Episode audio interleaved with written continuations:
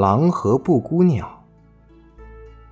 小朋友们，今天呀，我给大家讲一个狼和布谷鸟的故事。布谷鸟有一个很好听的学名，叫做大杜鹃。它是一种比较神秘的鸟。为什么说神秘呢？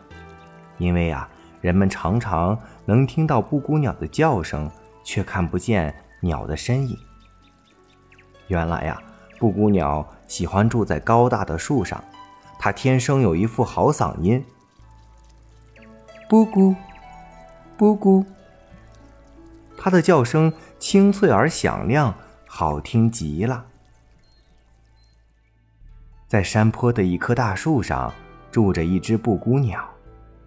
山坡下面的洞里住着一只狼。它们啊是邻居，平时互不相扰。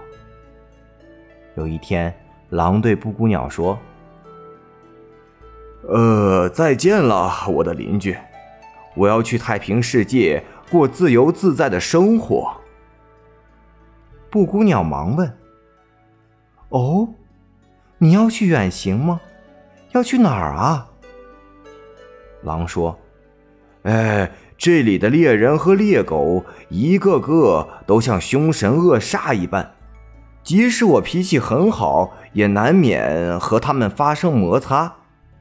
哎，我实在是不能和他们相处下去了。我要寻找世外桃源。听说啊，那里特别的美好，有高高的山坡，有清澈的溪流，有绿油油的草地，还有好多好多好吃的动物。亲爱的邻居，你说呀？要是能在那样的太平世界里生活，那该多美！就是做梦，呃，也会很甜蜜。再见了，邻居。之前有得罪你的地方，请多包涵。哎，千万不要记恨我。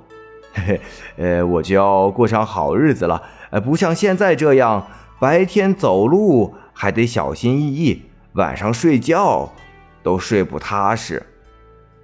布谷鸟说：“哦，祝你平安，我亲爱的邻居。但是，请你记住我的话，你那脾气和尖牙利齿，走到哪里都会有性命之忧的。”小朋友们，这个故事告诉我们，品性差的人总爱怪罪他人，眼里永远没有好人。其实啊。